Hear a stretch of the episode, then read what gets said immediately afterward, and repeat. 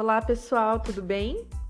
Bom, eu tava conversando com meu marido e falando do próximo episódio que eu ia gravar. No caso é esse aqui. E eu li o texto que eu fiz sobre esse assunto e ele disse que estava muito técnico. E às vezes a gente acaba falando sem nem perceber que os outros podem não estar tá entendendo a linguagem. E linguagem tem tudo a ver com os assuntos que a gente fala aqui. Então eu vou tentar ser mais light hoje. Bom, começando. Eu tava vendo um conteúdo interessante sobre comportamento e eu me peguei pensando no quanto a gente absorve de crítica e comentário negativo. Eu até confesso que é uma das minhas maiores dificuldades não me abater quando acontece comigo. Eu leio, eu faço um monte de curso, eu entendo a teoria, acho que isso acontece muito com vocês também, mas é extremamente desafiador na prática. Aí sabe quando você vai perguntar para alguém, para algum colega, o que a pessoa faria nessa situação e a pessoa cheia de si sabe a resposta na ponta da língua, sabe? E quando é com a gente é diferente, né? A gente tem as emoções ali. E no fundo a gente sabe, a gente tá pedindo assim a opinião ou um auxílio para alguém, mas a gente sabe que se fosse com a pessoa, ela também poderia se sentir insegura e talvez até mais afetado que a gente. Então, incluir algumas coisas na nossa rotina e o autoconhecimento tem um papel fundamental nisso, né? Pode ajudar. O primeiro ponto é que no mundo que a gente vive hoje, é tudo muito rápido, né? Tudo raso, superficial. A gente vê muito disso. E é natural que a primeira coisa que vem à nossa mente é reagir na hora, né? Como se a gente estivesse em um duelo. Acho que essa é a melhor palavra. Um duelo que vence quem dá a última palavra. Mas uma coisa que a gente não pensa é que o óbvio às vezes não fica tão óbvio no calor do momento, no calor da discussão. E quando a gente está tranquilo, é uma hora bacana para parar, pensar, buscar entender a fala do outro.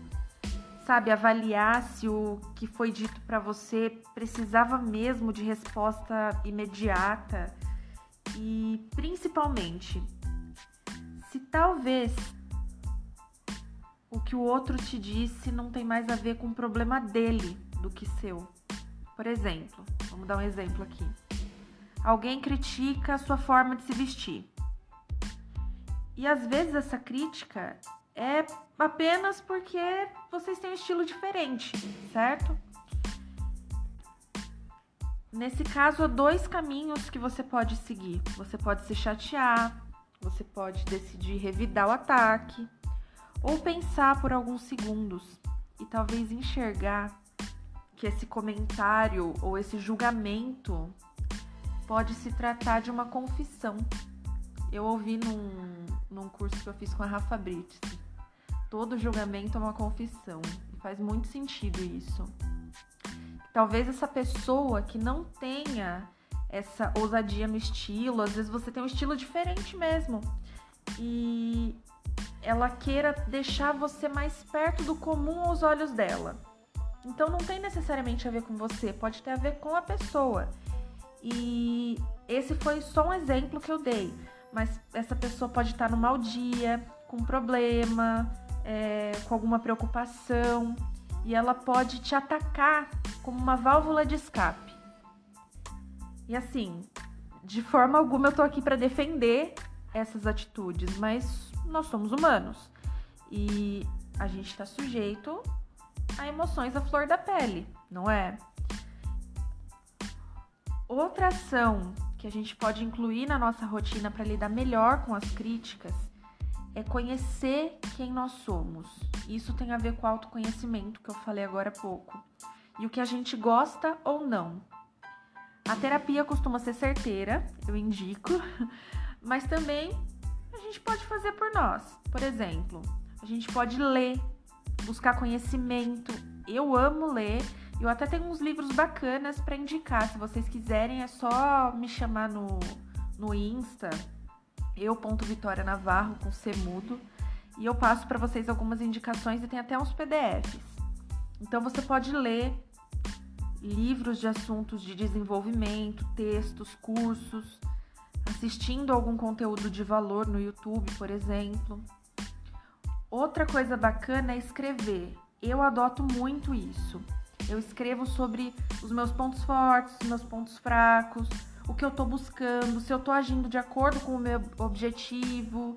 É... Então, assim, eu gosto de escrever bastante, me dá bastante ideia.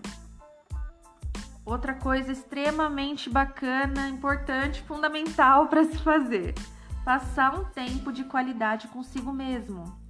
Às vezes a gente passa tanto tempo fazendo pelo outro, é, fazendo para o outro, e a gente esquece do nosso gosto pessoal. A gente acha que gosta da mesma coisa que o outro, mas na verdade a gente só está escondendo o nosso gosto. Então, quando a gente passa um tempo com a gente mesmo, a gente começa a se entender melhor. E se entendendo melhor, é, a vida fica mais fácil, né? E por fim, Relembre situações em que você fez o que realmente quis e te fazia bem. E use isso para te impulsionar. E quando você for falar sim ou não, que seja por você, não para agradar outra pessoa. E fora isso, tem várias outras coisas que a gente pode fazer. Então, se atente vamos começar a pensar mais no desenvolvimento pessoal, pensar mais no nosso comportamento e pensar que da mesma forma que a gente tem um dia ruim, outra pessoa também pode ter e às vezes a crítica se trata do outro. Então, é, vamos tentar não agir tanto no impulso ou nos deixar, como que eu posso dizer, afetar por todos os comentários, os feedbacks negativos, por tudo e deixar que isso atrapalhe a nossa rotina, o nosso dia a dia. Bom, ficamos por aqui, já falei muito, né? Tenha um excelente dia, eu espero ter ajudado de alguma forma e até a próxima.